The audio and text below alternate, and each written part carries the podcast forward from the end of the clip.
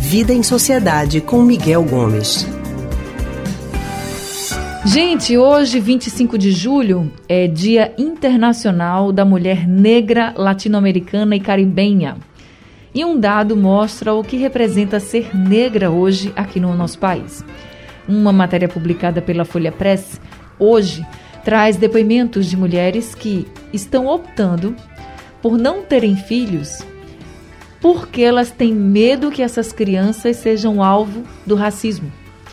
Em alguns depoimentos, elas dizem que têm medo desde a violência obstétrica até as abordagens policiais. E outro ponto levantado na matéria para essa decisão é a manutenção da saúde mental. Nós vamos falar sobre isso agora com Miguel Gomes, que é historiador, psicólogo e psicanalista do Centro de Pesquisa em Psicanálise e Linguagem, CPPL. Miguel, muito boa tarde para você. Seja bem-vindo ao Rádio Livre. Boa tarde, Anne. Boa tarde a todos e todas ouvintes. Miguel, esses dados, eles são muito fortes, né? Você uhum. imaginar que uma mulher vai desistir de ter um filho por medo da cor da pele que eles terão, é difícil. Eu acho, quando eu vi essa notícia, eu fiquei, meu Deus, a que ponto chegamos, né? Que país é esse que nós estamos vivendo? É, é, é uma situação realmente extrema, né? Você imaginar a que ponto chega o sofrimento dessas mulheres em relação ao racismo que elas vivenciam cotidianamente né, na pele, e é literalmente na pele, né? Porque outras formas de preconceito você tem como é, não são tão explícitas. A cor da pele está impregnada no corpo, uhum. então você não tem como uhum. omitir, né? não tem como voltar atrás, não tem como mudar. É uma coisa que está no é, visivelmente e facilmente identificável. Então veja que sofrimento essas pessoas passam a ponto de abrirem mão da maternidade. E eu digo isso porque algumas mulheres podem claramente optar por não ter filhos. Isso. Por mil razões, né? Eu não quero simplesmente ter filho. Isso é um direito que cabe a todo mundo, a qualquer homem, a qualquer mulher, sobretudo. Né? E, e, mas isso que a gente está vendo nessa matéria é diferente. Né? Muitas são mulheres que gostariam de ter filhos e que abrem mão por conta do, do sofrimento que elas imaginam que vão começar a ter com essa criança, e eu, eu li a matéria, algumas citam, né? O, o, tipo de abordagem que essas pessoas negras sofrem dentro das comunidades por agentes do Estado, pela polícia. Né? Como a polícia age de maneira discriminatória. A gente vê na, eh, na TV, nos noticiários, com frequência, é, operações policiais extremamente violentas em comunidades, isso é muito forte no Rio de Janeiro, em que o resultado dessas, dessas investidas são alguns cartuchos, alguns fuzis. E a gente teve uma num, num, num condomínio de altíssimo luz na Barra da Tijuca, em que foram encontrados fuzis e munição em um número muito maior do que nas uhum. comunidades. E isso passa batido, né? Ali ninguém morreu, ali ninguém foi violentado, ali ninguém sofreu uma abordagem discriminatória mas parece que nas comunidades, por ser habitada majoritariamente por negros e negras, isso é permitido. Né? Então isso é assim, escancara uma face do racismo que muitas pessoas na nossa sociedade ainda se negam a enxergar. É, e, e quando a gente fala sobre essa questão da, da abordagem, para que as pessoas não, não fiquem escutando a gente dizendo assim: ah, de novo isso, gente, é o seguinte: a gente está falando de mulheres negras que queriam ser mães e estão desistindo de ser porque sabem como são abordadas. Porque quando existe uma, uma abordagem como essa, por exemplo, uma abordagem policial, assim, existem suspeitos, né? Todo uhum. mundo ali é suspeito. Mas o perfil que menos chama atenção é o perfil da pessoa branca que está bem vestida. Se for uma pessoa negra, bem vestida ou não, vai chamar atenção. Se não tiver bem vestido, então acabou, né? Uhum. Vai ser o primeiro a ser abordado. Então, essas pessoas negras, as pessoas, as mulheres os homens negros, mas aqui a gente falando um pouco da mulher negra, porque hoje é o Dia Internacional da Mulher Negra. Então, a mulher negra, ela sabe, ela sente na pele o, o que ela passa. Ela vê as pessoas da família, o que elas veem as pessoas da família passarem, elas não querem para os filhos e estão desistindo de serem mães. Dá para a gente imaginar uma coisa dessa, a pessoa desistir de ser mãe porque não quer ver o filho sofrer uma possível retaliação, um racismo que é estrutural e a gente sabe que é. Uhum. Essa história mesmo até de ter o perfil estereótipo do suspeito, né, de ser negro, de ser pobre, é um retrato do nosso racismo estrutural, é fato.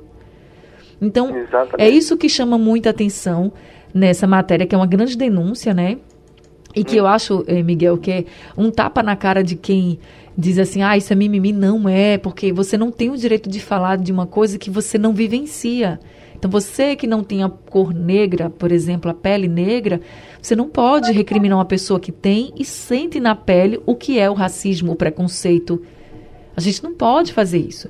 Então, eu, esse, esse retrato é muito grave e eu fiquei muito chocada com isso, porque isso também, Miguel, de alguma forma, esse racismo, esse preconceito, ele também influencia na saúde mental dessas pessoas, das pessoas que têm a cor da pele negra. E elas também falam isso, dizendo que não querem ter filhos porque querem que essas crianças serão, sejam protegidas. E se elas nascerem, elas também vão ter a saúde mental comprometidas. Veja a que ponto nós chegamos. Pois é, isso é gravíssimo. E, assim, recentemente, algumas pessoas no campo da psicanálise eh, eu incluindo, a gente tem começado a se debruçar sobre os efeitos que o racismo é, coloca né, na subjetividade das pessoas negras. E é uma coisa de uma violência imensa, porque você imagina que essas pessoas, como aquilo que eu falei, está na pele, você não tem como esconder, está visível, está impregnado no corpo. Então imagina que essas pessoas crescem ouvindo que o corpo delas está errado. Porque o negro é identificado com um criminoso, com um bandido, com um mal cheiroso, o abusador sexual. Então, assim, a pessoa cresce sem nenhum tipo de, de identificação, de ideal positivo. É tudo negativo. É como se dissesse aos negros: você não pode ser negro, você tem que tentar ser branco a sua vida inteira. Você tem que buscar um ideal que é o ideal branco e não é o ideal negro. Então, assim, isso é de uma violência subjetiva imensa. E isso faz a gente entender por que essas mulheres optam por não terem filhos. Né? Porque é como se fosse impossível você buscar uma identidade própria. Daí que é tão importante movimentos como o dos Pantera Negras e como a gente vê hoje é, acontecendo também no nosso país, de uma valorização da identidade e do corpo negro positivamente. Né? Aquela ideia do, do Pantera Negro, Black is Beautiful, é um pouco por aí. Né? É você dar a estas pessoas um ideal de vida, um ideal de corpo, um ideal de identidade positivo próprio que não é vinculado àquilo que os brancos constituem como sendo o ideal de vida. Então, essa torção a gente precisa fazer na sociedade, né? Porque não são excludentes. A gente pode ter ideais de vidas variados, vários. A gente não precisa ter um só, como existe hoje, que o ideal majoritário, evidentemente, a gente está falando de 100% da população, é um ideal branco. Então a gente precisa mudar isso para que essas pessoas possam ter uma vida menos sofrida do ponto de vista subjetivo, porque isso é uma coisa que a gente começa a estudar, como isso é, é, né, impacta na vida das pessoas negras. E é, assim, de uma violência atroz, estrondosa. Então a gente precisa mudar isso. E para você que está nos ouvindo agora, você que é negro, que tem a pele negra, não sinta jamais vergonha da cor da sua pele, não. É uma cor da pele linda, você tem que ter muito orgulho de quem você é. E você que está me ouvindo agora e que não tem a cor da pele negra, fique indignado com tudo que a gente disse agora aqui, com esses depoimentos que vêm nas matérias dessas mulheres que são negras, que queriam ter filhos e não vão ter, com medo do racismo e do preconceito. Fique indignado. Fale sobre isso, combata as piadinhas que não têm graça nenhuma, combata as expressões que são preconceituosas, porque só assim, com todo mundo junto combatendo esse racismo estrutural, que a gente consegue vencer e que a gente vai dar para todo mundo as oportunidades de serem o que as pessoas quiserem ser, das mulheres serem mães, por exemplo, se quiserem ser, se não quiserem, tudo bem, mas se quiserem, que sejam, porque eu vou lhe dizer, viu, Miguel? Essas uhum. mulheres negras que estão dizendo que não vão ser mães por causa desse preconceito, elas já são grandes mães, porque estão protegendo os filhos que nem geraram. Já têm o instinto de mãe. Então elas mereciam muito serem mães e que os filhos dela, delas também mereciam muito terem essas mulheres como mães, porque seriam mães maravilhosas, queriam proteger e educar seus filhos muito bem. Miguel, muito é. obrigada, viu, por conversar com a gente mais uma semana aqui, trazendo mais esse debate que é sempre essencial e que a gente não pode deixar morrer nunca. Muito obrigada.